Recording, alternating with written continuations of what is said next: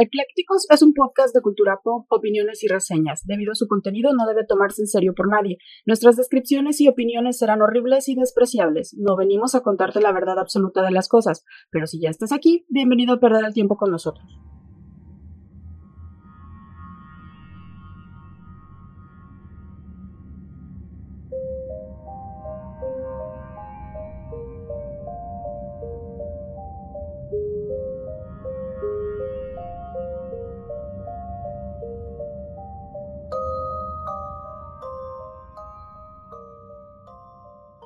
Hola, ¿qué tal? Bienvenidos de nuevo a un viernes, viernes de Eclécticos. Este es su podcast favorito en donde hablamos de todo sin saber de nada y se está acabando el mes. Se está acabando octubre, claro. Ya casi se termina y este es el, eh, con el que concluimos, ¿no? Ya el, los especiales de Halloween. No. si por ti fuera, te sigues hasta Navidad, ¿eh? valiendo madre. Sí, porque este eh, la próxima semana alcanzamos a hacer algo de Día de Muertos, a lo mejor. Oh. Podría no ser. Vamos a ver. ya tenemos peticiones, si ¿eh? el puente nos da suficiencia, porque nos van a dar el Puentesote. Sí. Puente. Sí, ahora sí es de los puentes. Bueno, Depende en la ciudad en donde vivan, en México, que dan los días de asueto por los, el Día de Muertos de todos los santos, que son los santos inocentes y no me acuerdo qué los, difuntos, ¿no? los santos inocentes, el Día de Muertos, que es el 2. Ah, es el Día de este, difuntos. Ajá, y... Ya se me olvidó. Y ya. Parece que no fui a la primaria, que no me enseñaron. que en realidad no deberían de dárnoslos. Y yo quejándome, ¿verdad? De la, porque, de la gente. porque hay que hacer este, o sea, sí, pero pero no, mejor mira que nos los junten en Navidad y que nos den tres semanas en lugar de. ¿No? o ah, sea, piénsalo. Ah, mira. Piénsalo. ¿Sabes cuántas semanas de vacaciones tienen en Europa? Ya sé, pero no estamos en Europa. Yo no sé, no quiero saber, la verdad. Y, yo no sé por qué le llaman semana inglesa si de ingleses no tenemos nada, ni la puntualidad menos, güey. Pero bueno. Entonces les decíamos bienvenidos eclécticos. Este es su podcast favorito en donde hablamos de todo sin saber de nada. Nos presentamos por si no nos conocen, es la primera vez que nos escuchan. Siempre les damos el más sentido pésame porque alguien les hizo a lo mejor la, la broma pesada de decirles, escucha eclécticos, está bien chido y se van a dar cuenta que O puede ser que el, algoritmo les dijo, mira, mira. yo pensé que decir, puede ser que el alcoholismo. No, el algoritmo. uno borracho hace cosas raras. ¿Qué importa? ¿Qué importa? Escuchando. a mí me interesa, me interesa, este, sobre todo de los saludos que voy a mandar eh, uno de ellos es Sebastián Maroto de Costa Rica, otro costarricense. Hermanos, hermanos sudamericanos. Muchas gracias. Sebastián, gracias por comunicarte, gracias por decirnos tan, cosas tan bonitas allá en los mensajes que nos dejas en, Instagram. Ustedes ya saben, se pueden comunicar por eh, las redes que tenemos.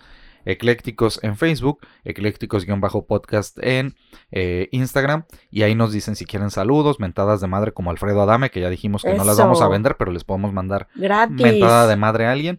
Y más chido de, Costa Rica, que dice que sí agarran en la onda del humor. Eso está chido, o sea, de que sí nos... Ah, sí, sí, sí. Ajá, porque yo le preguntaba, este, eh, y ahí va lo siguiente, de que no sé cómo llegó, cómo llegaron, este... Pero qué padre. Ajá, claro este, que, hayan llegado a, este podcast, yo creo que vieron y dijeron, ah, bueno, habla de, asesinos seriales y de misterios y de un montón de cosas, ¿no? Hablamos de todo, ya ven, por eso es el eslogan que tenemos. Pero qué chido y dice que como el, la mayor parte del, del doblaje eh, les llega de México, que pues es el doblaje latino, están muy acostumbrados. Y, que, y si crecieron en los noventas más con Pokémon, ¿no? Tenía los, los doblajes bien chidos. Quien doblaba James era la pura onda, el guajolote Macías. Así es. Y también quiero mandar saludos muy especiales a Esteban Corona. Esteban, gracias. Ya vimos este Bernardo y Eloísa. Sí, Abelardo. Abelardo, yo Bernardo. Abelardo, y Eloísa.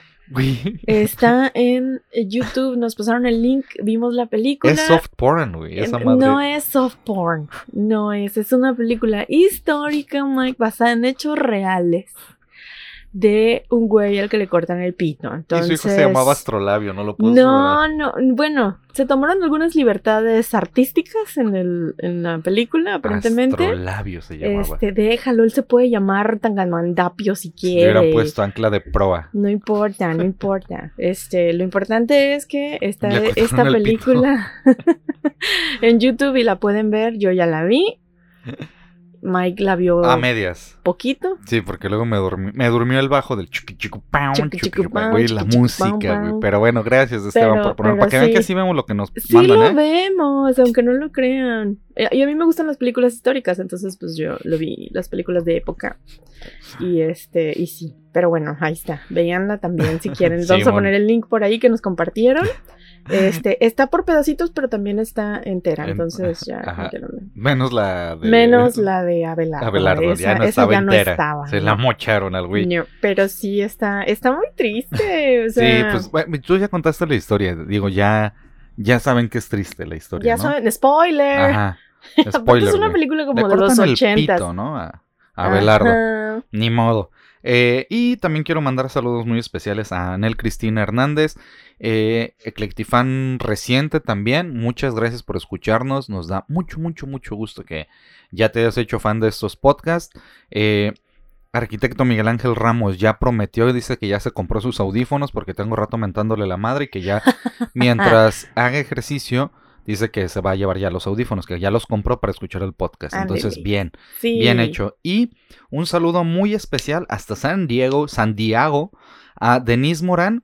Denise, gracias. Dijo que tengo la voz chida. Yo no opino lo mismo, pero te agradezco. no, tengo ese, ese pedo desde todo, desde toda la vida. Me encanta estar atrás de un micrófono, pero me caga mi voz toda la vida me ha cagado mi voz. No es lo mismo y a todos nos pasa. ¿A, poco no cuando te escuchas tú por dentro? Que es distinto a cuando te escuchas ya en un audio eh, grabado. Pues sí, poquito, pero luego dices, ah, se oye bien. Y le digo, mira, al menos la voz y el hacer voces y decir eso viene de familia. Entonces ya las payasadas pues bueno, me salen. Si hubieran escuchado a mi tío, otro pedo, ese sí era una buena voz. Es la voz de Chucky. entre muchos otros, ¿no? Ahí búsquenle y este, tiene una voz chingoncísima. También este, eh, el mosque, este Robin Hood de los tres mosqueteros de Shrek, y esa es una de las que más me encanta. Y bueno, eh, después de todos los saluditos, ¿vas a mandar saluditos tú? Aparte de, de, los que ya mandé. Eh, quiero mandarle saludos a Elber, arquitecto Elber Galarga. Saludos. Saludos. Ah. Eh, también, bueno, a toda la banda de arquitectos que nos escuchan. Este, Barbada de arquitectos. lamentablemente, ah, ah, todo, casi todo, el 90% de mi gente conocida es arquitecto, entonces, este, o arquitectas. Lamentablemente. Arquitectas. No, no, o sea, digo, qué chido, pero, o sea, ojalá hubiera más variedad, pero pues no, la verdad no soy muy sociable en este mundo. Entonces, toda la gente que conozco es gracias a, o debido a, o por la maldición de ser arquitecto. Entonces, este, pues por eso saludos a toda la banda de arquitectos que nos escuchan. A todos los arquitectos. A todos los arquitectos del mundo. A los arquitectes. Este también le quiero mandar saludos a Lalo Sama porque luego quiere su, su saludo este personalizado y ah, todo pero el pedo. Es culo para escucharlos de terror. Sí, y no está el día, ¿eh? Anda, anda divagando por la vida, entonces este sí, sí, mal. Te, te desaludo yo. Te, te, saludamos, pero tienes tache Lalo. Sí.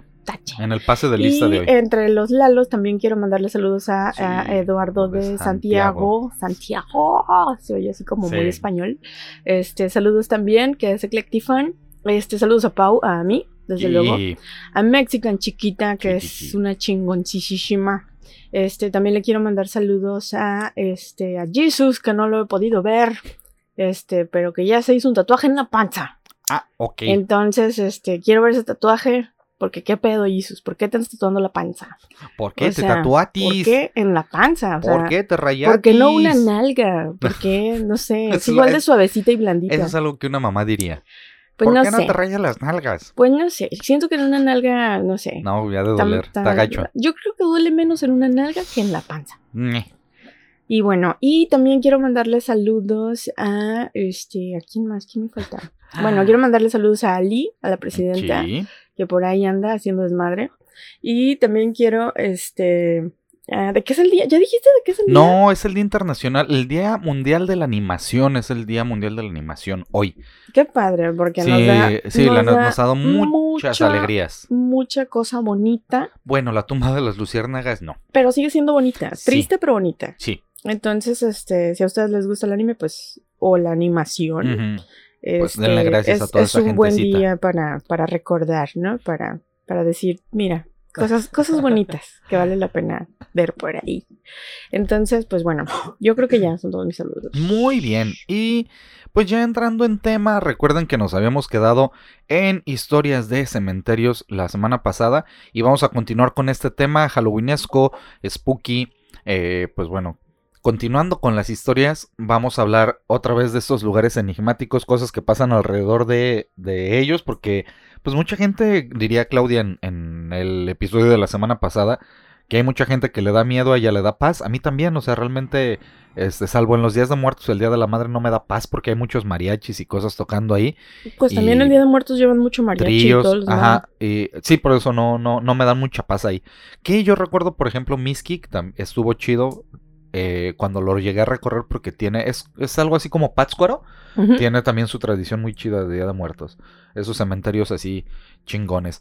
Y vamos a continuar con las historias de cementerios, entonces si quieres, jálate con la primera, Clau. Pues jálate con los cementerios. Empiezo con las que no alcancé a contar la semana pasada y una de ellas es este, la historia del ángel de la Almudena, que se encuentra en el cementerio de la Almudena en Madrid, que es uno de los cementerios más importantes.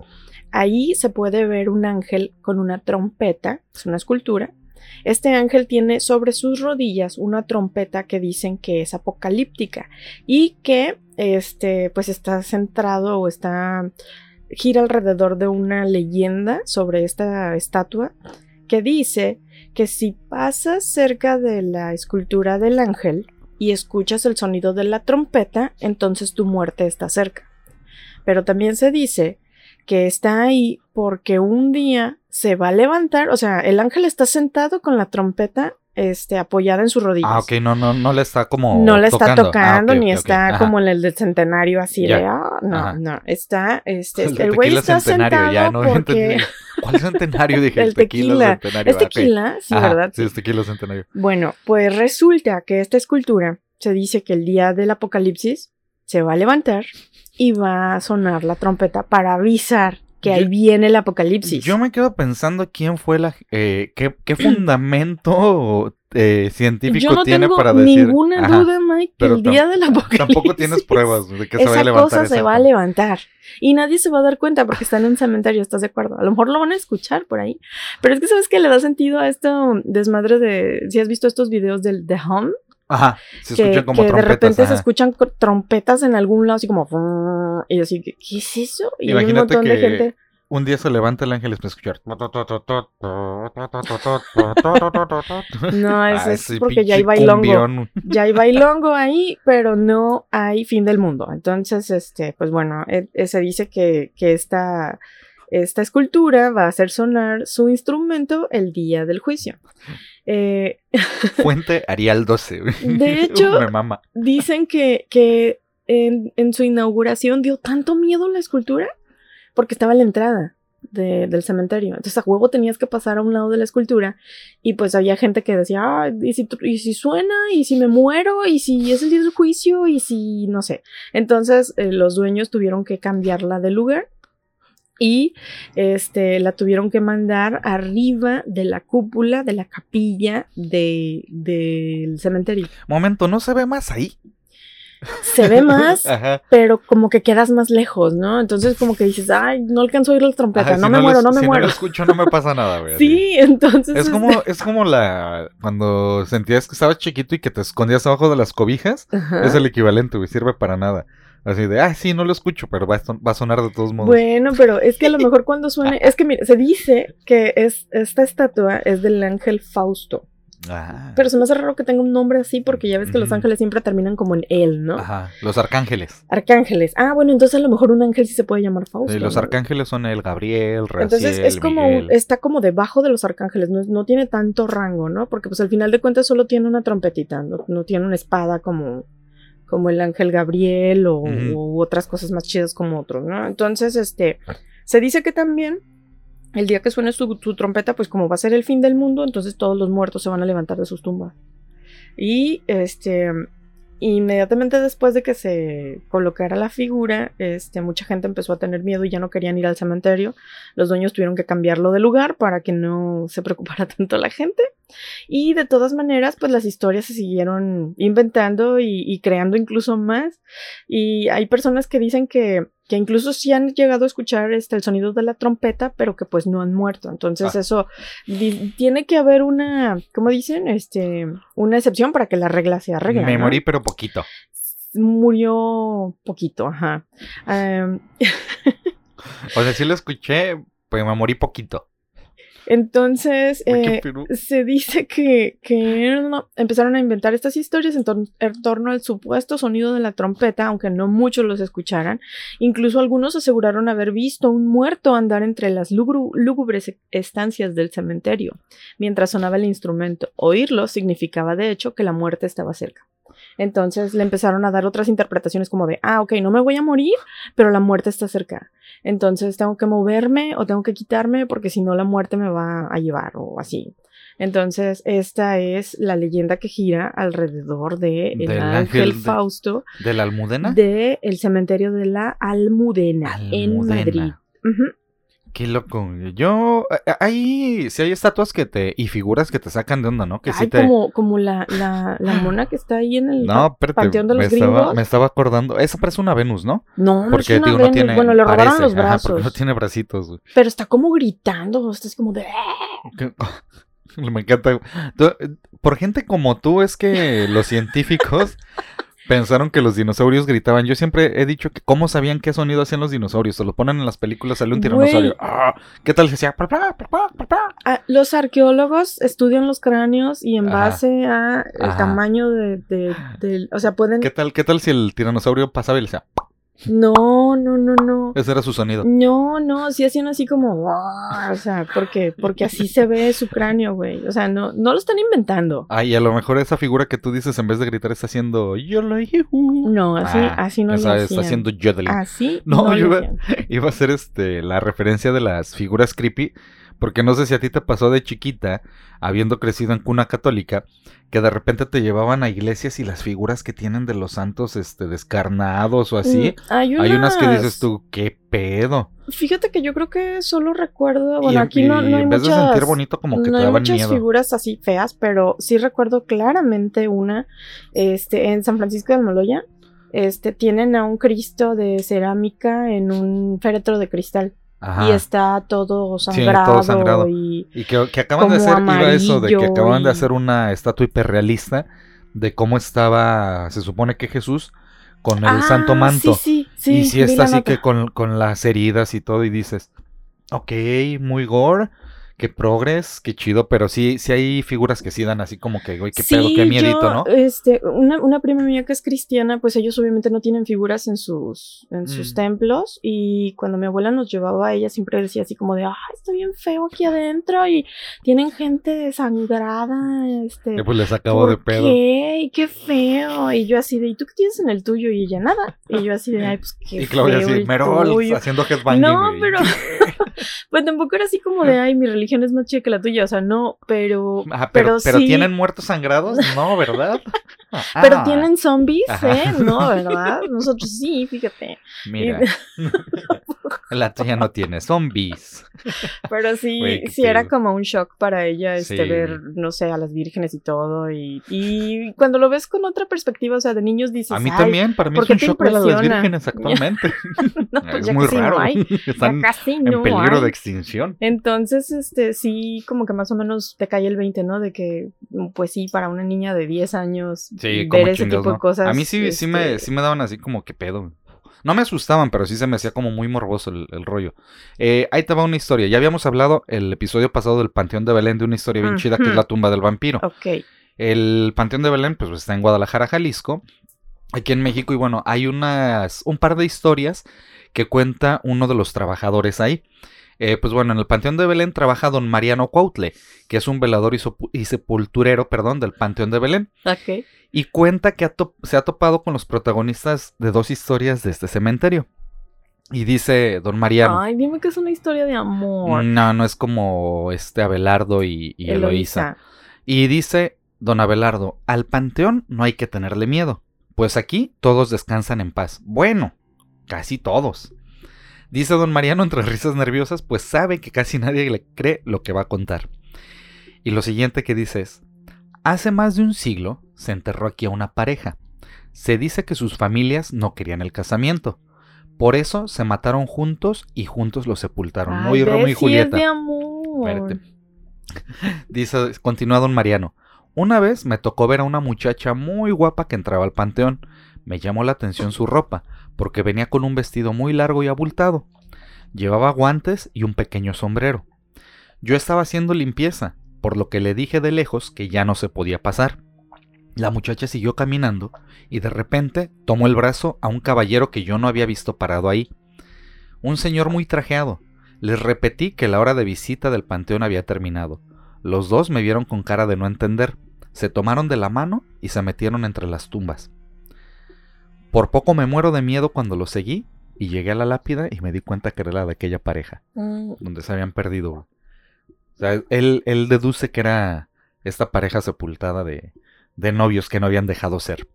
Pero no le hablaron ni nada. No, o sea, él, él sí les habló y les dijo, ¿Lo eh, vieron ya, está cerrado. ¿Lo vieron feo? No, nada más lo vieron con sacado. Dice que como que no le entendían. Mm. No entendían qué es lo que decía don, don Mariano. Y cuenta otra historia también de, de ahí del Panteón de Belén.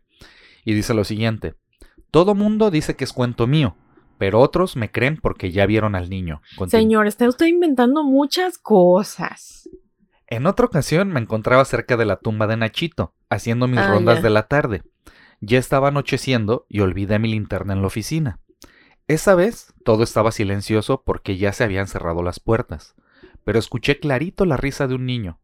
Pensé que algún grupo, pensé que algún grupo de squinkles se había metido a jugar y fui a regañarlos. Típico, ¿no? El de, a ver, chamacos, y con el palo, ¿no? Ajá. Cuando llegué, los juguetes que la gente le traía al niño estaban alrededor de su tumba como si hubiera estado jugando con ellos.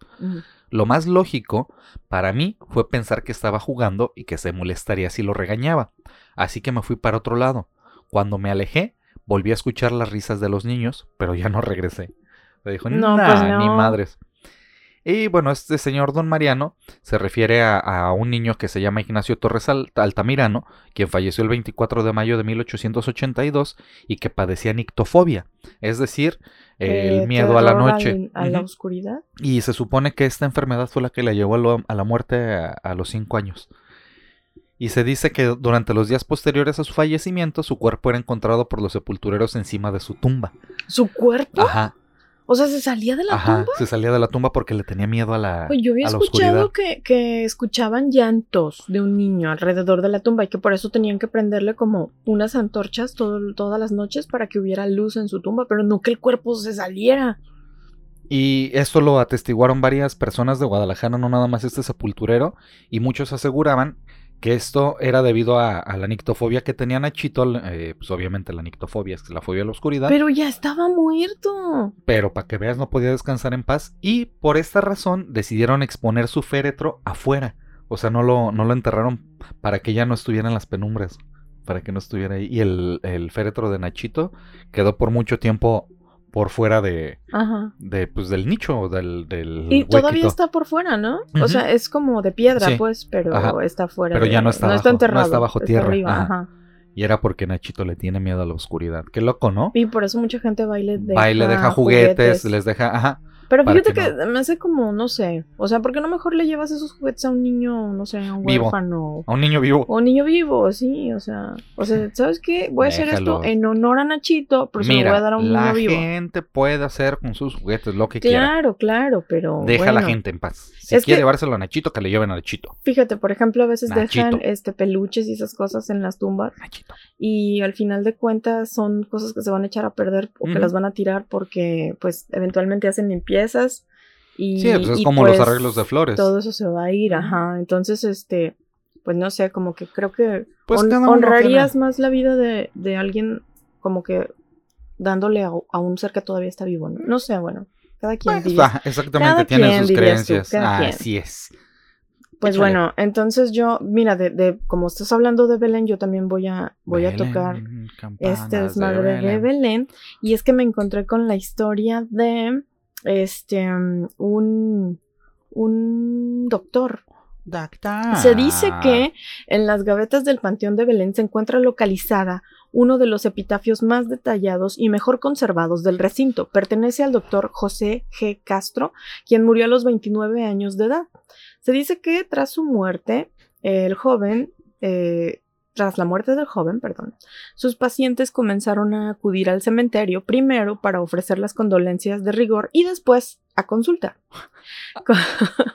ya que... déjenlo descansar ya, o sea, ya el doctor ya no está en pues servicio, sí, pero, pero, o sea, había sido tan buen médico y había tenido tan buen trato que muchos de sus antiguos pacientes seguían yendo a, pues le llevaban flores y luego le decían, güey, me salió un grano, no sé. Entonces... Doctor de la Serna, si lo sobrevivo, voy a ir a consultarlo a su tumba, le voy a decir, creo que me hicieron un ahojamiento, doctor, estoy empachado. Entonces, eh, se decía que pues estos pacientes eh, platicaban sus dolencias o, sus problemas y días, semanas, meses e incluso años después este, del deceso del doctor, la tumba siguió recibiendo enfermos convencidos de recibir auxilio del doctor, incluso desde el más allá. Según la leyenda del consultorio, toda persona que acuda a la gaveta de José Castro en punto de las 12 horas del día, le rece una oración y haga petición por la salud de una persona enferma, éste le dará la sanación. A ver, a ver, a ver. Entonces tú no tienes que ir enfermo. Tienes que ir a pedirle por alguien tú también puedes pedir por ah, ti mismo, o sea, pero por ejemplo, no, pues si tú estuvieras ah, enfermo, ¿no? Y yo voy a la tumba y le digo, Mike tiene hemorroides, este, ayúdalo. Entonces te van, te van a ayudar, Mike, o sea, cosas de esas. Entonces, este, Mike no tiene hemorroides, es un bueno, ejemplo. No sabemos. Es un ejemplo. Se quedarán con esa duda ustedes. Es algo que no podrán corroborar. Tienes que ir a las 12 del día, le rezas ah, y luego tiene le horario de servicio el señor. Exactamente. Ah. Se dice que, que este ritual de gente enferma sin servicios médicos aparentes tiene más de 150 años. Porque el güey pues ya murió el siglo pasado, antepasado. Y este, y todavía su gaveta sigue siendo visitada y recibe ofrendas todos los días, sobre todo del agradecimiento eh, por la ayuda recibida, porque quiere decir que mucha gente va y le vuelve a poner flores y, a dar una oración, simplemente por el hecho de que ya no tienen esa dolencia que le fueron a platicar. O sea, así como de, ah, te, te, pedí, me diste, toma, quita tu florecita. Bye. O sea que sí, sí ha hecho sus milagritos, el doctor se ha curado. Jorge se llama, dices el doctor. Se llama. Em, Jorge, me dijiste. José. José. G. Castro. José G. Castro. ah, ok. Está interesante, ¿eh? no lo había está escuchado. Está padre que el doctor tenga horario diurno, ¿sabes? Porque meterse al panteón a las 12 de la noche iba a ser muy complicado. Entonces, qué bueno que el, el, horario es a las 12. Entonces, me imagino que a esa hora debe haber mucha gente alrededor de esa tumba, ¿no? No sé. Es que quiero ver qué dice el epitafio del, de la tumba del doctor Jorge. Pues es José, José. Dice, ay, José. Sí, le estoy viendo. Dice, ah, pensé que tenía algo más. Dice, muerto el 9 de junio de 1867 a los 29 años de edad. Descansa en paz. Sí, estaba jovencito, ¿eh? Sí, pues 29 años. Sí, era un bebé.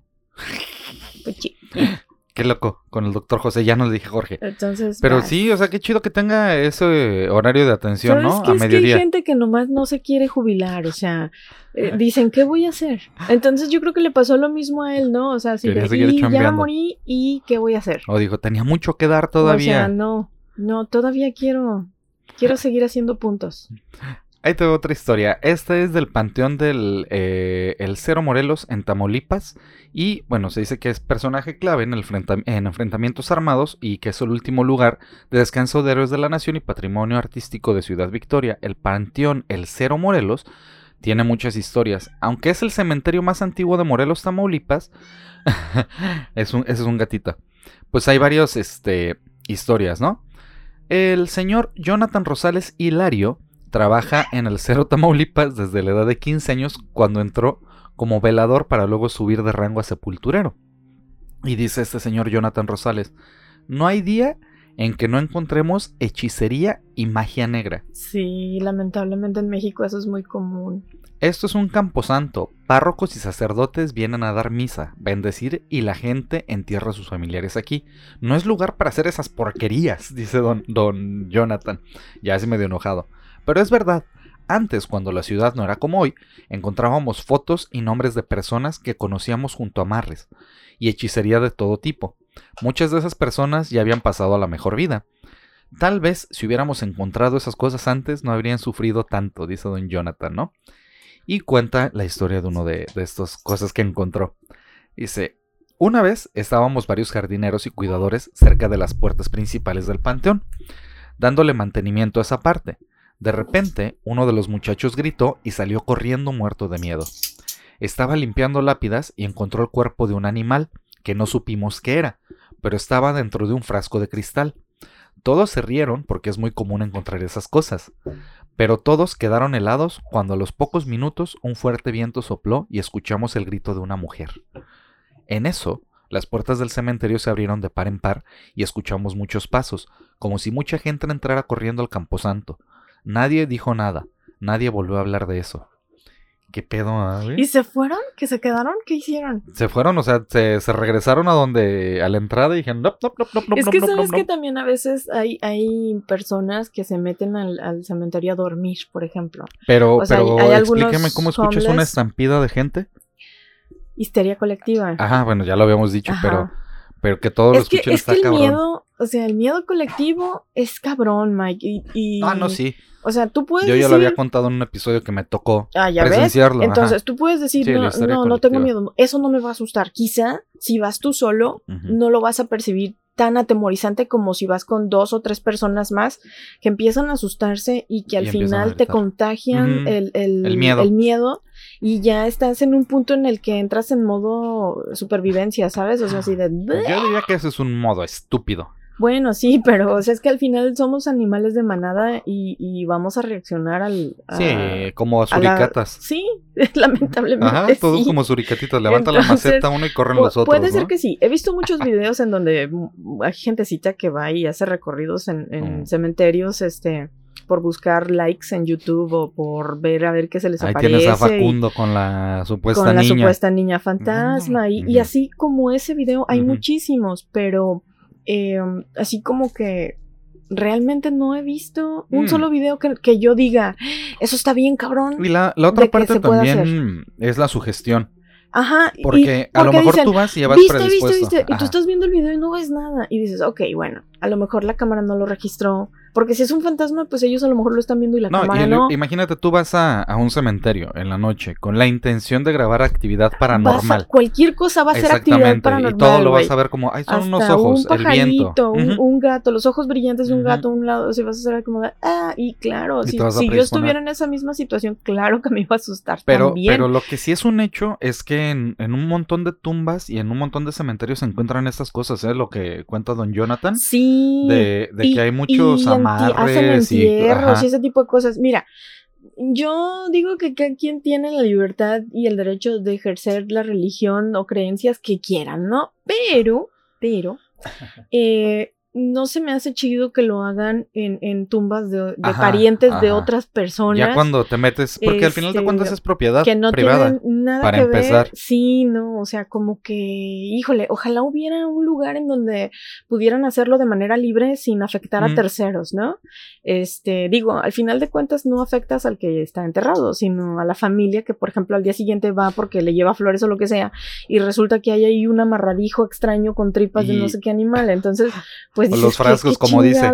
y, suele suceder que no se dan cuenta, y esto es en, contubernio con, con, los sepultureros y los cuidadores, porque suele suceder que hay muchos, muchas gavetas o espacios familiares donde entierran al primero y luego vuelven a abrir y meten al otro. Entonces se dan cuenta hasta que fallece, como lo de que platicamos de la tumba de los Chase, mm. que le abrían para meter otro cuerpo, otro féretro. Ah, pues así, este, abren y ya ponen al siguiente encima, ¿no? Entonces se dan cuenta hasta que abren, muere otro familiar en estas tumbas familiares y ya es cuando se dan color de que ahí les dejaron un monito con, con ah. pelos, ¿no? O cosas así. Y ahorita que mencionas eso de que como no van tan seguido y no se dan cuenta, fíjate que supe hace poco de un caso aquí en la ciudad de que eh, ya ves que están las tumbas y tienes eh, tumbas por un lado, tumbas por el otro y, es un andador, ¿no? Entonces tú caminas por los andadores y vas viendo tumbas a tu izquierda y tu derecha. Este, obviamente el sistema de entierros en, ese cementerio en, específico es que tienen que hacer una excavación sobre el andador, meter el ataúd y volver a tapar con tierra, ¿no?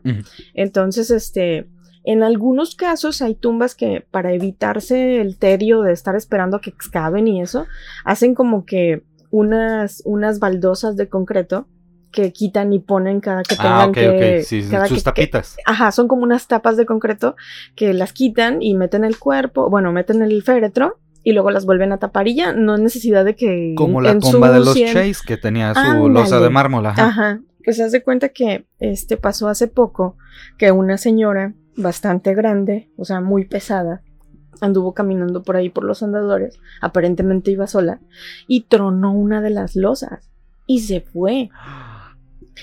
Y, iba, y como iba sola, pues... ¿No se dieron cuenta? No se dieron cuenta. Y la señora estuvo ahí como 20 minutos así de que, de puros, de pura casualidad, alguien más pasó por ahí y este, y la escuchó y la vio y pues obviamente se asustaron ambos, pero pues la pudieron este, rescatar, ¿no? Porque sí va a estar bien difícil. Es que, es que está muy grande, Mike, el cementerio. O sea, muy lejos de la entrada principal, aunque gritara y todo. Por suerte, este, sí, sí hubo quien llegó rápido. ¿Te imaginas no pasó mucho tiempo ahí, los pero. peores 20 minutos de esa doñita ahí. Imagínate. No es que ponte en su lugar así de, porque no hay escalera. O sea, la escalera solamente la usan cuando van a meter el féretro y no más manches, sí me pues, quedé así de no puede decir que haya pasado eso. Me acordé del otro caso que tú sabes y que fue muy, muy cercano a ustedes, de que abrieron para meter un cuerpo nuevo y dijeron, ¿y quién está ahí? Y empezaron a hacer la cuenta y dijeron, a ver, uno, dos, a ah, chinga. ¿Quién es? Y dicen, espérate, si este no debería de estar ahí, este, ¿por qué no nos salen las cuentas? Y ya luego investigando, no, es que prestó el espacio. Ajá. ah, órale, ¿no? Eh, y, y ¿cuántas de esas van a pasar? Sí. O que se confunden también a veces, este, que dicen, no, lo enterraron en otro nicho, en otro lote, les llaman, en otro lote que no era, es que a veces hay familias que compraron dos o tres lotes pegados y entonces de repente pierden la cuenta de en dónde hay espacio suficiente y así. Digo, de todas maneras, este, los encargados deberían llevar ese control, pero, pues, pues, a veces pasa. pasa. Échatela, que viene. Este, bueno, y voy a hablar de algo muy bonito que se llama... Ay, qué bonito. La Dama de Blanco. A ver. De la Recoleta. Mm. La Recoleta es este, un cementerio en Argentina, que es también una zona de monumentos históricos, está así densamente construido, pero eh, muchas de sus construcciones, de sus este, sepulcros, de sus tumbas, tienen unos eh, detalles Art Nouveau, Art Deco, este, de, principios del siglo XX, este, que están muy finamente detallados, había mucha lana en, mm. ese, o sea, la gente que enterraban ahí era gente de, dinero. Y obviamente hay un montón de, detalles y de esculturas y de bustos y un montón de cosas este, referentes a los muertos de, de, ese cementerio en particular. La leyenda de la Dama de Blanco de la Recoleta tiene que ver con dos alusiones o con dos posibles autoras de esta situación de la Dama de Blanco. La primera es Luz María Belloso. Luz María Belloso era hija del dramaturgo Enrique García Belloso. Ella murió de leucemia en 1925 a los 15 años. Su tumba es un mausoleo donde la cripta está decorada con la figura de una joven mujer recostada como si estuviera dormida. Está hecha completamente de mármol, entonces se ve así blanquísimo, ¿no? El desmadre. Su madre este, se dice que eh, cuando la hija murió estuvo a punto de volverse loca, o sea, de la tristeza, y que gestionó un permiso especial para poder pasar la noche en un rincón de la cripta de su hija. O sea, para acompañarla mientras el, el cuarto eh, falleció. O sea, e, ella sentía como que no podía dejarla ahí sola, ¿sabes? En la oscuridad. Entonces ella habló con los dueños del cementerio y dijo, eh, quiero pagar incluso un poquito más, pero a mí déjenme entrar las 24 horas. Si me quiero quedar a dormir ahí a un, al pie de la, de la tumba, este, quiero que me dejen. Y obviamente pues le dijeron que sí, que no había pedo. Entonces, este, a partir de esta, como ella está como la bella durmiente, o sea, la figura de, de Luz María Belloso está recostada como rodeada de, de muchas flores en su en ajá, sí, como la bella durmiente. ajá, como la bella durmiente. No, como la, ah, sí, bueno, estaba acordando también de Blanca, Nieves, también. Podría ser, ajá. Este, se dice que una noche un joven de la alta sociedad vio a una chica llorando en la calle trasera del cementerio de la Recoleta completamente vestida de blanco. Ah, yo pensé que completamente desnuda. no, vestida. puta, qué de blanco. Dijo, ya está de blanco, vamos a casar. No, no es cierto. De una vez. Se acercó y, eh, deslumbrado por su belleza, la invitó a tomar un café en la veredita, que es un café que actualmente se encuentra, se llama La Biela. Luego del café, se besaron y ella dijo que su nombre era Luz María. De pronto, ella huyó gritando que ya era tarde, y al levantarse volcó café en el saco que él había puesto sobre los hombros durante su llanto. O sea, mm, cuando ella empezó a llorar, él como que dijo, ay, voy a arroparte, y le puso su saco, y ella al levantarse, pues le, le embarró de café, ¿no? Entonces él la siguió, pero su figura se desvaneció en la entrada del cementerio. Desesperado, empezó a golpear el portón con insistencia hasta que el cuidador lo dejó entrar, y allí, en la primera calle, en la bóveda que llevaba su nombre, pudo ver lo que para él era increíble, ¿no? Estaba el cuerpo, eh, o sea, acostado de mármol de la chava a la que había invitado a tomar café. Y además estaba su saco manchado. Eh, encima del, Ajá, encima del féretro. Debajo, este, en la escultura reconoció el rostro de la chica que lloraba, la que volcó su café, la que él besó y perdió para siempre.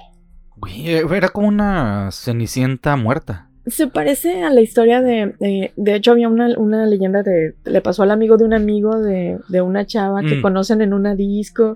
Y ella se lleva el saco o el suéter del güey. Y cuando va a buscarla al domicilio que ella le dijo que vivía, es un cementerio y el saco está colgado en el, en, la tumba, ¿no? De la chava. Se parece a esa historia. Pues. Hay, hay muchas historias de eh, muchachas muertas, de incluso la, la, planchada y un montón de no, que pero la planchada era una este, enfermera. Sí, pero me, refiero a esas de que se las encuentran y dicen, me llevas a tal lado y mm, demás. Y que las dejan ahí, ¿no? O como la que dice, yo me morí en esa curva, ¿no? Eh, ah, ándale. A las que recogen ahí y, Entonces. Aquí es donde morí. Por eso hay tantas historias sobre, sobre este mujeres de blanco y está esta de, Luz María Belloso, pero también en la, en la misma Recoleta, en, el, mismo cementerio. existe otra mujer de blanco. Entonces no, no saben cuál de las dos es, si Luz María Belloso o Rufina Cambaceres. A lo mejor se turnan. Rufina Cambaceres eh, nació en París el 31 de mayo de 1883. Era Fifi. Eh, fue la hija del escritor argentino Eugenio Cambaceres y la bailarina italiana Luisa Biachín. Eh, su mausoleo, este, en, el mausoleo de Rufina, este, se encuentra también en la Recoleta en Buenos Aires. Este, la familia Cambaceres provenía de la aristocracia argentina ah, del siglo XIX. Sin embargo, algunas conductas inapropiadas de Eugenio Cambaceres, el papá, habían deteriorado su imagen en la sociedad porteña de aquel entonces. Rufina había recibido una buena educación destacándose en sus estudios, además de que hablaba cinco idiomas, pues prácticamente la preparaban así para casarse, ¿no? Su padre murió el 14 de junio de 1889, tras haber padecido de tuberculosis durante muchos años. Posteriormente, su madre Luisa conoció a Hipólito Yrigoyen, un abogado que más adelante se convertiría en presidente de la nación y el primer mandatario de la Unión Cívica Radical, de quien se enamoró permaneció con él hasta su fallecimiento en 1926 y con quien tuvo a un segundo hijo, Luis Hernán, nacido el 7 de marzo de 1897. Es un medio hermano de Rufina. Hermano, ajá, medio hermano de Rufina. A pesar del mito que circula en la sociedad acerca de un romance entre Rufina y Yrigoyen, la realidad fue distinta, ya que Rufina había encontrado en él una referencia paterna que había perdido tras el fallecimiento de su padre. O sea, eran muy cercanos. Sí, pero la y gente eso hacía que la gente hablara, pero al parecer era puro chismito y ellos nada más eran, pues, o sea, se apoyaban, ¿no? Rufina falleció el mismo día que cumplía 19 años en 1902 de manera súbita. En relación con su muerte, algunos estudiosos afirman que no hay pruebas concretas que demuestren que su deceso haya sido producto de una catalepsia y que pudo haber sido enterrada viva. Acuérdate que estábamos en 1902. O sea, un güey que sacara dientes prácticamente podía... Sí, ser dentista ya. Exacto. Entonces, este, especialista él podía ir y, dictaminar si alguien vivía o moría o lo que sea. Entonces, si esta chava tenía problemas del corazón y si se desmayaba y si tenía presión baja o si el corset le apretaba y no podía respirar la pobre, no sé qué le habrá pasado. Bueno, se dice que tuvo un desmayo este, y ya no despertó pero tampoco pudieron declarar la muerte de, ah, ¿sabes qué? Este, tuvo un paro cardíaco, tuvo, tuvo a lo mejor tenía narcolepsia. Muerte cerebral, o, entonces nada más se dice que la velaron una noche, no despertó y, y, y la, la, enterraron. Pero se dice que incluso después de muerta se empezaron a escuchar ruidos en su, en su... En su tumba. En su mausoleo. Ah, ok, sí, sí, sí y que cuando eh, los, los, guardias reportaron los ruidos a la mamá y fueron a ver, pues a lo mejor se había metido alguien o un animal o algo, que cuando abrieron la puerta, ella estaba agarrando el, o sea, ella se salió de su féretro, se, se trató de abrir la puerta, pero la puerta solo se abría por fuera y se murió. Te digo que sí ha de haber tenido narcolepsia o algo Entonces, este, y, eso sí, eso sí se, se documentó. Entonces, este, se dice que por eso ella, pues 19 años también, o sea, a lo mejor nunca conoció al verdadero Mars y por eso se dice que anda buscando por ahí muchachos como Luz María Belloso. O sea, como quien dice, la enterraron viva ahí en su mausoleo y se trató de salir y ahí se murió. Sí, y está bien padrísimo su. Mira, la, de, la tumba de, de, Luz María Belloso está chingona porque es así como la Bella Durmiente, ¿no? Arriba del, del, féretro y la chingada. Pero Rufina Cambaceres, güey, tiene la tumba más vergas porque su, su, su mausoleo es, es una puerta de metal y aparte es así como puro mármol. Este, y tiene unas figuras, este así todo muy, muy... Adornando todo el muy rollo. Muy floripondioso, muy, muy ardecoso. Y después de que la encontraron muerta, su mamá le mandó a hacer una escultura de tamaño real a la puerta, en donde la encontraron muerta, y entonces ella está parada en la puerta.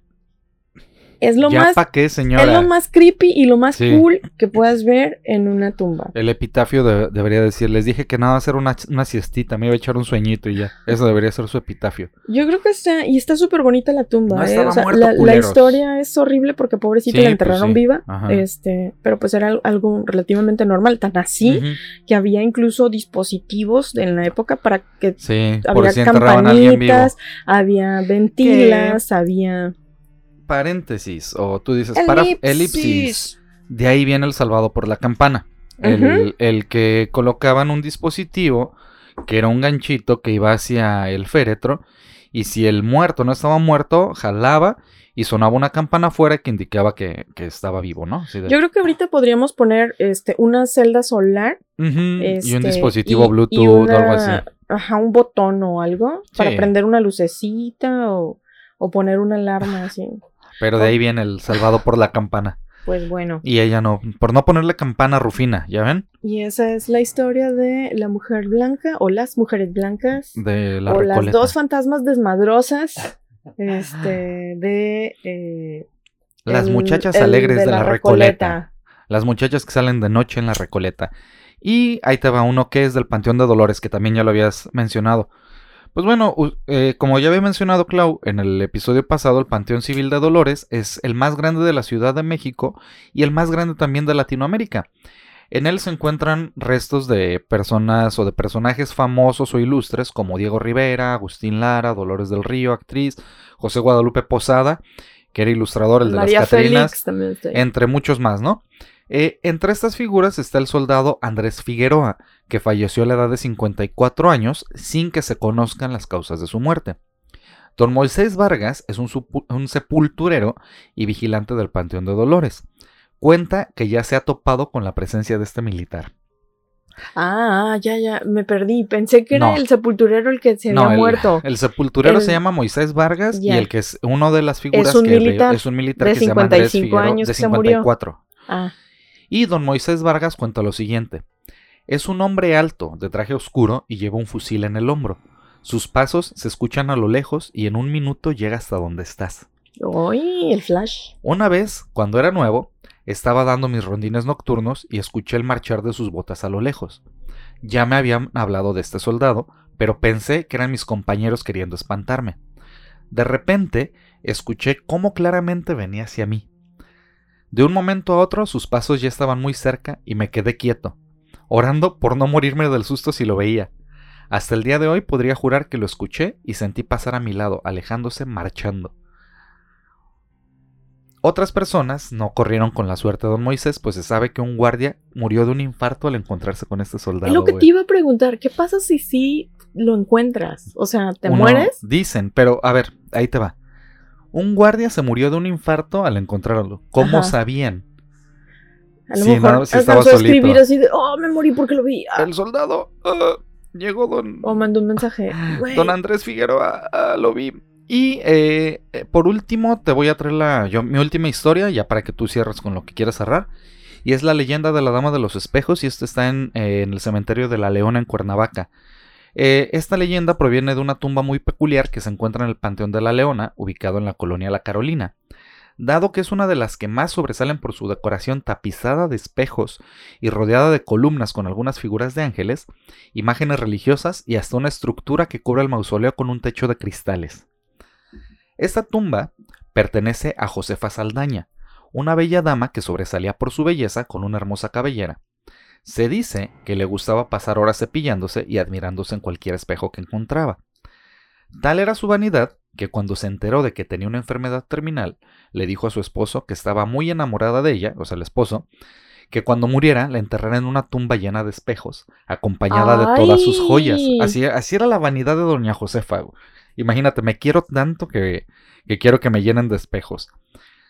Su marido obviamente cumplió esta promesa y cuando ella falleció mandó construir esta tumba. Eh, en el relato dice, esta bella tumba me quedo con esta tumba. Yo le quito lo bella porque no creo que algo que tenga tantos espejos pueda ser tan bella, no tapizado. Y en su momento brillaba por su encanto igual que su mujer en vida, ¿no? Que esa era la intención, que fuera así muy bella, ¿no? Sin embargo, lo realmente tenebroso comienza a través de los relatos de las personas mismas que cuentan que esta mujer sale de su tumba casi siempre el día de muertos o en su aniversario luctuoso. Mm. Y que además sigue conservando su belleza. Ah, pero se ve normal. Se ve normal. Por lo que, logra engañar a los choferes de los taxis ah, mira. que toma al salir del panteón a altas horas de la noche para ir a su antigua casa con su marido. Ay. Una de esas noches, un taxista subió a la bella dama sin saber que era el fantasma de Josefa y cuando llegó a su casa, la mujer le dijo que su esposo saldría a pagar el viaje. bien, bien, bien, bien, chido la doña, ¿no? Sí, ahorita le pagan, ¿no? Así para aplicarla a uno Bernal. Pero que, dado que nadie salió, bajó a tocar la puerta el taxista de la casa y un hombre de edad avanzada al abrir le dijo que aquella mujer había sido su esposa, pero que ella había muerto hace mucho tiempo. O sea, así salió el esposo y decir, este, pues, ¿qué cree, joven? Que lo timaron, ¿no? Este, sí era mi esposa, pero, pero sí le pagó. Ya murió, pues sí la de haber pagado, yo creo. Cuentan que este, eh, este desafortunado hombre murió después de, días después de este susto que tuvo. Eh, y algunos otros que les ha tocado la mala suerte de llevar a la mujer de regreso al panteón y llegar a la puerta, desaparece del interior del taxi. O sea, hay gente que dice, eh, ya de la casa del señor, ahora le toca el viaje de regreso y cuando van de regreso al, panteón, ella toma el taxi en lo que fue su casa. Ajá. Van al panteón y ya que van a llegar, ah, ella desaparece. Ya. Ya, ya, ya, ¿Y allá quién les paga? y ya nadie, ya, ya pelaron. No manches, no está bien. miren, cuando sean fantasmas, no le hagan eso a los taxistas. Uy, güey, si fuera fantasma y regresara, este, ¿qué no haría? Cuando menos traigan dinero fantasma para pagarle al taxista, o sea. Imagínate, ¿qué sería peor? Si tú fueras taxista, que desapareciera tu pasaje o que te pagara y el dinero desapareciera, ¿qué sentirías más culero? Que, te dieran el dinero y fuera las, dinero Las dos cosas son culeras, Mike. O sea, no me pongas a decidir eso. ¿Por qué no llevo dinero fantasma? Dices tú. Digo, pues, no, pero, pero no está bien. ¿Qué sentirías peor que, ah, sí, aquí están tus moneditas fantasmas? Y adiós. Es que, ¿cómo vas a saber? Ponte en el lugar del taxista. No, pues sí, me pongo. Por eso digo, ¿qué, qué sentirías más culero? Por pues eso, por eso, amigos taxistas, no suban mujeres de blanco cerca de los panteones. Puede ser una fantasma, puede ser eh, las de la Recoleta, esta Rufina, puede ser Josefa de Cuernavaca, puede ser Luz María. Oye, ¿no, sería cagado, bueno, que este 2 de noviembre te pongas todo de blanco ahí afuera del panteón a ver quién te levanta? Yo no estaría cagado disfrazarte de nada y salir a ninguna hora de la noche como está ahorita la situación, la neta. No. Sí, la verdad. ¿Qué tal si alguien se asusta de verdad y te avienta un balazo por miedo? ¡Fantasma! si eres fantasma la vas a librar. Porque si te acuerdas que cuando estaban saliendo los payasos estos, sí les llegaron a este, poner, sí les llegaron a poner su ah, desmadre. yo por eso mejor no me arriesgo. Aquí estoy bien. ¿Para qué le ando haciendo bromas a la gente? Así. Pues y esa fue mi última historia del día de hoy. Ya para terminar, una cortita y, una, una chistosa. Primero los Itirieko, que son los ah. cementerios finlandeses. Están chidos los itiriek Durante siglos, las leyes civiles y de la iglesia eran muy duras con las mujeres que tenían hijos fuera del matrimonio, y en ocasiones estas mujeres acababan con la vida de sus hijos para no padecer de la, este, o sea, que la sociedad que los señalaran. Ajá. Entonces, como no podían enterrar a estos hijos, este, que pues no tenían padres y que no eran reconocidos por nadie, en un cementerio normal les daban sepultura en el exterior del cementerio, o sea, alrededor de las paredes. Ya lo habíamos platicado también en el episodio anterior, que anteriormente los cementerios estaban dentro de los atrios de las iglesias y demás, y no te podían enterrar si una eras pecador, no estabas bautizado, o si te bla, suicidado. Ajá, un suicida no podía ser enterrado de forma cristiana, ¿no? Entonces, pues estos por las religiones y además que eran hijos ilegítimos para como se les llamaba en la época. Lo mismo pasaba con estos niños que no eran reconocidos, como te digo, y entonces se dice que así surge la leyenda de los Itirieko, que son los fantasmas de los niños asesinados que no pueden ir al cielo y que lloran desesperados para que alguien los encuentre y los entierre en terreno sagrado. Entonces se dice que por eso en algunos cementerios finlandeses tú puedes escuchar el llanto de niños en las afueras del cementerio, pero que cuando entras ya no los escuchas. Que son, ah, porque están enterrados fuera. Están enterrados afuera, ajá, y están pidiendo pues entrar, pero Chale, no sé si todavía estén así. Pero mira qué bueno, ahorita ya no importa este bueno, si eres si eres un niño reconocido o no, o, católico o lo que sea, de todas maneras te pueden cremar, te pueden enterrar o te pueden aventar en una fosa clandestina. Cualquiera de las dos o te pueden embolsar. Funciona para México. O te pueden disolver en ácido. También También, y por último, ahora sí, tenemos la historia de este que desde la vez pasada quería mencionarlo, pero pues ya no alcancé. Y es la tumba más acariciada de París. es que Se trata de la tumba de Victor Noir, que tiene un nombre muy chingón, la verdad. Victor Noir está muy chido. Noche. Él fue un joven periodista asesinado por un sobrino de Napoleón él pasó de ícono republicano a símbolo de la fertilidad en el cementerio de Père A, ver, otra vez, ¿pasó de qué a qué? De sí, de ícono republicano. Ah, ok, ajá. A, símbolo, de, la fertilidad. Soy un rockstar ese compa. En el cementerio de Père Lachaise. Que es donde están enterrados Abelardo y Eloísa. Oh. Quiero decir, hay mucha gente famosa en ese cementerio. Eh, pues bueno, se dice que este eh, el Café de Renaissance en París sirvió como refugio republicano durante la mm. segunda mitad del siglo XIX. Allí se juntaban políticos y periodistas conspiradores contra el Segundo Imperio y su emperador, Napoleón III. Estos eh, sujetos eran vigilados de cerca por la gendarmería del régimen, y se trataba de un antro de dos plantas frente a la puente de San Michael donde sobresalía el olor a picadura barata y el martilleo de las bolas de billar especialmente a la hora de la absenta y durante la noche. Entre los habituales se encontraba Iván Salomón, más conocido como Víctor Noir. reportero bonachón de abdomen holgado que dejó marca en el grupo de disidentes por su forma de apaciguar el tono de los debates. Yo, yo quiero que algún día me nombren así. Este, chaparrito, chaparrito es un arcaico bonachón de, abdomen. De abdomen holgado. De abdomen holgado, así quiero que me, que me recuerden. Un, un pequeño arcaico bonachón de abdomen holgado. Tenía un abdomen abultadillo. Víctor Noir fue asesinado el 10 de enero de 1870. Lucía el primer y único traje negro, corbata y camisa nueva que su ascenso dentro del diario socialista le había permitido costearse. O sea, estaba estrenando, ropita, güey, y lo mataron. Qué culero. Tenía apenas 21 años. Su tumba, en la división 92 del cementerio Père Lachaise, atrae tantos visitantes como la de Jim Morrison mm. o la de Oscar Wilde, o incluso la de Chopin. La escultura colocada sobre la lápida, realizada en bronce por el artista Jules Dalot, muestra, en estilo realista, al reportero como si hubiese sido abatido en plena calle.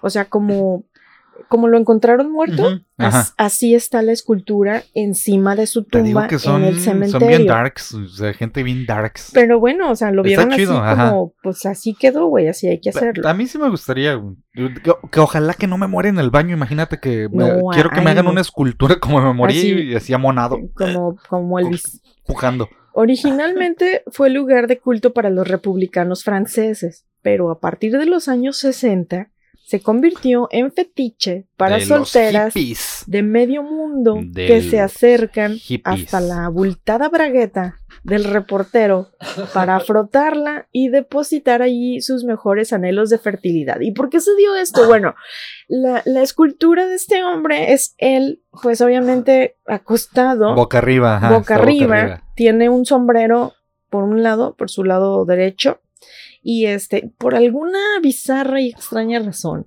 el escultor decidió hacerle un, un, un paquetón. Un ahí. Dijo, bueno, a lo mejor no nada más tenía el vientre abultado, ¿sabes? tenía otras partes abultadas. ¿Es una hernia? no, señora, es mi pitonón. Tiene un bultononón ahí, güey. O sea, la escultura. Qué tranza, güey. Y en los sesentas como que dijeron, wow, wow. ¿Qué es eso? Yo tengo una teoría. ¿Qué es eso que se ve a lo lejos? El escultor sí era bien compa de este cuate, de, de Víctor Noir. Dijo, Ajá, vas a quedar para la posteridad, amigo. Va a quedar mamalón, como lo abatieron y además con un paquetón. Es algo que, que realmente yo haría con un mejor amigo. La neta sí eran bien compas. O sea, no, sí, sí, a huevo que o sí sea, lo haría. qué pedo, güey. Va a ir tu abuelita ahí, no mami. Pero no a frotarse. ¿Quién sabe? Cierta o no, Buen punto. la leyenda tiene este, pues un ritual, ¿no? Consiste en depositar una flor en el sombrero, esculpido en un costado del conjunto escultórico, besar los labios de noir de bronce, tocarle los pies y, por último, frotar sin pudor su protuberante entrepierna. Según la leyenda, el, íntimo encuentro con la efigie propicia, además de la deseada fecundidad, una vida sexual plena e incluso la promesa de encontrar pareja entre los solteros. y entonces, pues mucha gente va a hacer el ritual por todas estas razones. O sea, si quieres una vida, sexual, chida, o si te está costando mucho trabajo embarazarte, pues ahí van las mujeres desesperadas, ¿no? Y se dice que incluso han tenido que bajar a señoras de, de la, de la ¿Porque figura. se sientan? Porque se sientan. O sea, bueno, están acá de Kiri dime vaquero, a, Víctor Noir. El ritual va de que, o sea, con tu mano frotas ahí y ya con eso, pero hay quien dice no, que sea efectivo. Que sea efectivo el argüende y entonces se suben en, en la figura, güey. Y, y, al rato pues los tienen que estar bajando como si fuera aquí los que se suben a la escultura de los de, los de la cabalgata. Reto en este momento a cualquier influencer que nos esté escuchando a que vaya a oler no. la entrepierna de la escultura de Víctor. No, no. y ¿sabes qué? Como es de bronce, Tú sabes que el bronce cuando envejece se vuelve como... Se oscurece. Uh, azul, azul, este, oscurito. Como azul grisáceo. azul cafezoso, ¿no? Bueno, pues la entrepierna está dorada. O pulidita, pulidita. Pulidita, pulidita. O sea, yo creo que a mediodía esa madre le pega el sol y así destella, güey. En serio, vamos a subir la fotografía para que la vean se los vamos a poner en, redes. Ya, este ya debe estar en redes, vaya. El momento en el que están escuchando este episodio ya está en redes, entonces ya saben de qué se trata. Así es. Entonces, pues bueno. O, sea que de ahí viene la frase de que quiere que me pulan la perilla. Pues. Qué loco, no, no es cierto, es una mamada mía, pero. No sé, no, creo que venga de ahí, güey, pero, pero, esa es eh, la escultura, la historia y el ritual dedicado a Victor Noir. Qué loco, qué chido. La verdad, su tumba está muy chida. Sí. O sea, nada más sí. Pero pues sí eh, sobresale el bulto bulto. Está muy cabrón el bulto pulido. Entonces, este, pues bueno. Ahí está, por si, por si quieren tener bebés, pues bueno, hay una tumba en París. Que te pulido. Que pueden ir a frotar. Vayan a frotar la. Yo ya dije, ya lancé mi reto. Que el Cinnamon Challenge, na, na, na, na. Vayan a oler el bulto de Víctor Noir ahí en Francia. A ver, a ver qué tal. O sea, conociendo. no, ya han de tener ahí vigilado, ¿no? O sea, no, no creo que la sigan dejando así como, bueno, quién sabe a la gente, eh, la gente está muy loquito, pero qué chido, qué chido. O sea, dentro de todas las historias de, cementerios, creo que es la más divertida esa de. Pero fíjate. y que no hay un sustento tampoco, de que, de que porque, da porque es fértil o te da ese poder místico, no hay un sustento. se le ve un bulto, ¿no, güey? O sea, ¿estás de acuerdo que la hicieron para, para, o sea, tenía otro. Sí, otro fin. Otro fin. Y, y 100 años después dicen, no, va a ser para tener bebés. Sí, no, me parece que. O sea, nada que ver, era un periodista. Todavía, todavía te paso la de José, ahora sí me acordé del médico. El médico, ajá, que si era su profesión. wow, no es así como de, ah, señor reportero, ayúdame a escribir mi este tesis. Este otro güey está embarazando mujeres después de la un muerte. Un reportero de 21 años. Tiene mucho sentido. Sí, no sé por qué. Ay, este no sé por qué no funcionaría. Este mundo está lleno de enigmas y misterios que nunca alcanzaremos ¿por qué, a ¿Por qué hacemos estas cosas a los seres humanos? No sé, güey. son, son esas pequeñas cosas que le dan este como sazón al, a la vida, ¿no? Yo creo que, que si no existieran esas pendejadas, no existiríamos nosotros en este podcast hablando de pues babosadas. la pues neta, entonces, pues gracias. Sí. Gracias, Víctor Noir, sí. por darnos de qué hablar. Ah, pues bueno, eh, hasta aquí. Ahora sí el, episodio de, de, esta semana. Y este, este episodio se llama Panteones porque en la portada pasada se me olvidó ponerle volumen 1. Ah, Así que el otro es cementerios y este es Panteones. Esa es historia de Panteones entonces. El otro fue historia de cementerios. Fin de la nota aclaratoria. ah, ok. ¿Cuál es tu recomendación de esta semana? Madre mía, Willy, no tengo recomendación. Creo que esta semana no he visto algo interesante esta semana. No, no he visto nada interesante, nada que me llame la atención. O sea, ya hablamos de Abelardo y Eloísa, pero me dormí. Entonces no es así como que... Eh, está chido porque vi en YouTube que no te has dado cuenta que tiene senos y y desnudos frontales. ¿Por qué? ¿Por qué, ¿Por qué censurar senos? O sea, ¿qué tiene de malo los senos? Y además Abelardo sí estaba bien dotado. Ah, sí, hay un desnudo frontal, masculino en esa película que no me esperaba. Bien y fue así como de, wow. No te has dado cuenta que viene eso. Este, pero no, fíjate y mañana lo tumban el video. Les debo, ahora yo les, por andar de mamones a nosotros. Eclécticos puso dedo. Les puso dedo a, YouTube, y a Abelardo y Eloísa. No, no tengo, fíjate, esta semana creo que no, no he visto algo mm, realmente interesante. Bueno, estoy viendo una serie que, que, ya tiene rato que salió y que me está llamando la atención, que es Barry. Está en HBO Max y, está divertida porque, bueno, me mama Bill Hader que es un, un, actor comediante que sabe hacer drama también y sale entre hombre de acción y entre que hace comedia y, y no la he terminado de ver, entonces no la puedo recomendar al 100, pero me está entreteniendo. Lo que sí les recomiendo al 100 es eh, La Casa del Dragón. No puede ser, no puedo esperar dos años, sigo traumado. Eso sí se Es que sabes que Mike, no nos podemos morir antes de ver la segunda temporada. No, no, no, no. De hecho, ¿sabes qué me vino a la mente cuando terminó el, cuando vimos el último episodio, Fanboys? La película de Fanboys.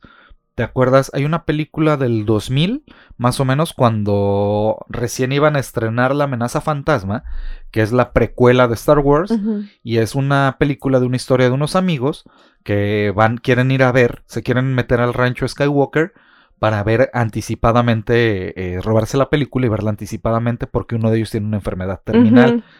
Y, luego pasó en, la vida real, ¿eh? O sea, este, un muchacho que quería ver cómo iban a terminar las películas, lo dejaron ver mucho antes de que salieran en el cine, como última voluntad. Y yo sí dije, ¡Ah! ¿y si no llego, que sea mi última voluntad que me digan el, final. Pero quiero los libros, entonces pues ya viene mi cumpleaños, ¿eh? Entonces pueden, pueden mandarme el, eh, el, libro, de fuego y sangre para que veas que sigue. Porque no aguanto. No, no, no aguanto. No puedo. Mi corazoncito no aguanta. Esa es mi recomendación, más o menos. Mis, entre, entre comillas, recomendaciones, ¿eh? pero les debo dos para la siguiente. ¿Tú tienes alguna recomendación? Mm, yo tengo una no recomendación, o sea, es una anti-recomendación. Ajá, lo que he hecho yo. Ajá, no vean la quinta temporada de The Handmaid's Tale.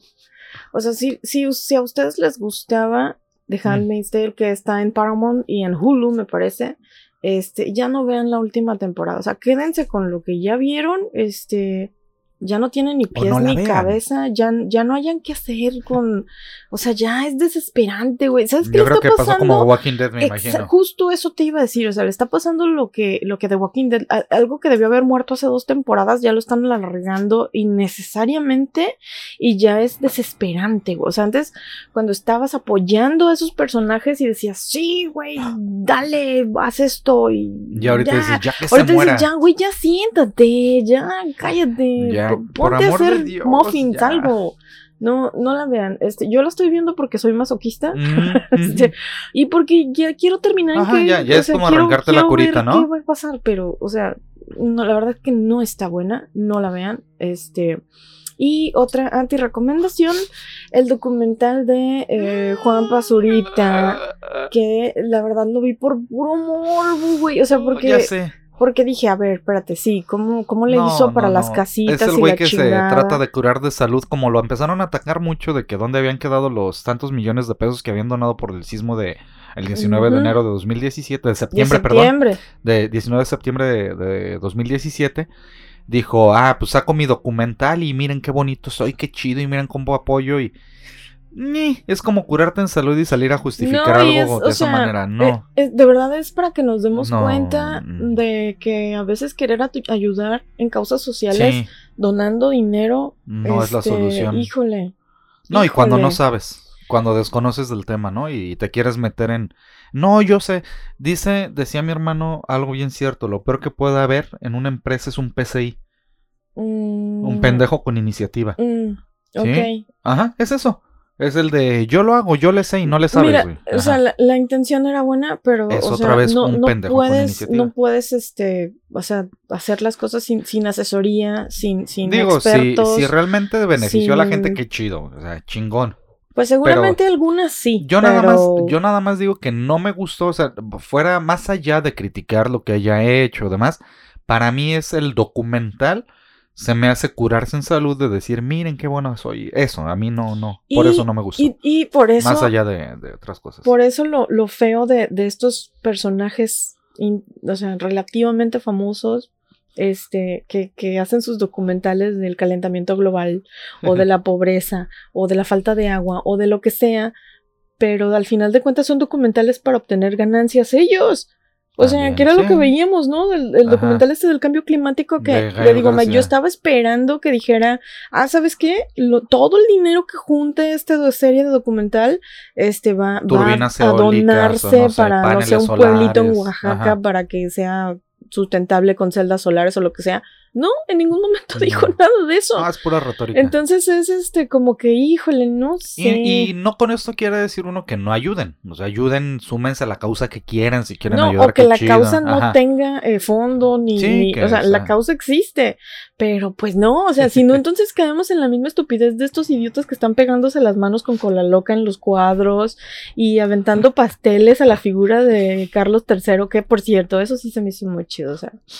Qué padre que le avienten pastelazos a la figura de cera de Carlos Que hubieras querido que hubiera sido a él, ¿no? A mí me hubiera gustado que fuera el real, pero bueno, me conformo. Me conformo con este, Pero sí, fuera de eso, este, esto, este movimiento de Just Stop Oil, la verdad se que... Te hace ocioso. Se me hace muy ocioso, muy, muy pretencioso y además muy... Véanme, véanme, estoy haciendo cochinadas y, y realmente no estás cambiando nada, o sea, nada. Hasta su pinche ropa está hecha de petróleo, pinche pinches, pinches, ya, es todo. después de haber despotricado en contra de esos movimientos, acuérdense, nuestras opiniones serán horribles y despreciables. Tómenlo con humor como es, ¿no? Siempre está la alerta de spoiler, ya lo saben, ahí está el disclaimer que tenemos. Entonces, pues bueno, es al final de cuentas eso, ¿no? Es el, pues como lo tomamos, de repente, con este tipo de sarcasmo, güey, también. No me justifiques. Ah, ok, la chingada. Ahí está bien. Ante recomendaciones, entonces esas dos tienes otra más sí, que, te recomienda. Híjole, ¿Tienes, ¿tiene usted otra queja, señorita? ¿Puedo poner su queja aquí en este episodio, aprovechando? No, bueno, sí, recomendación, sexta temporada de Ricky Morty. Mm. Este, ahorita está en pausa, eh, los episodios mm. estaban saliendo semanales, pero hicieron una pausa desde hace tres semanas y creo que se vuelve a reanudar el 26 de noviembre. Entonces, pues bueno, yo estoy pendiente porque la verdad sí están bien cagados, güey. O sea. Hay gente que no le gustó, a mí sí me dio risa. Yo, está, divertido, sí me entretuvo. ¿Sabes qué? Es que es algo tan absurdo que, que da risa. O sea, y después de un día así de, de, de mucho estrés y mucha pendejada, de repente como que ver algo más pendejo todavía. Sí, que no te deprimas. ah, ya, güey, puedo dormirme a gusto después de ver esta tontería. Entonces, que este también tiene su carga ahí psicológica emocional, ¿no? Sí, sí, algunos, algunos episodios, pero la mayoría han sido bobones, mm. este, muy chistosos. Irreverentes. Entonces, si, si les gusta la animación y si les gusta el humor, este, sarcástico, pues como South Park puede ser que les guste. Ajá. Y es un humor grosero, entonces si no les gusta el humor grosero, no lo vean. Y escatológico también. También. Ya está chido. Pedos y demás, siempre nos harán reír. Y ya antes de cerrar, por último, y no quiero decir que menos importante, porque no se me olvida, que no se ha reportado mucho últimamente, pero sí le agradecemos que estuvimos haciendo un stream hace poquito y estuvo ahí Chuyito Chuyito, muchas gracias eh, por seguirnos en, en, todos lados, estar ahí al pendiente. Te mandamos un abrazote bien grande, te queremos mucho. Gracias por estar al pendiente, Chuyito. Te mandamos un saludote. Un abrazo hasta Monterrey. Y nada, ahora sí, y ya. Ahora sí, nos despedimos agradeciéndoles que nos hayan aguantado durante este tiempo, que compartiéndonos, calificándonos en Spotify y demás nos ayudan mucho, además de sus, sus reproducciones. Y ya, mucho amor a todos ustedes. Nos despedimos, como todos los viernes, esperando escucharlos. Que nos escuchen más bien. y esperando, saber de ustedes si, y a lo mejor, bueno, ¿qué tal si nos mandan mensajes de voz? Para que los escuchemos. Ah, y recomiéndenos qué más ver. Sí. Porque la verdad me gustó ver esta película que nos recomendaron de Belardo y Eloisa. A mí me, divirtió bastante. Entonces, tuvo este, momentos de risa para sí, hacer. Sí, sí, díganos qué, qué, qué más nos recomiendan ver. Sí. Y, y ahora sí, nos despedimos como todos los viernes. Y yo soy Mike y por favor, no se mueran. Bye. Feliz Halloween.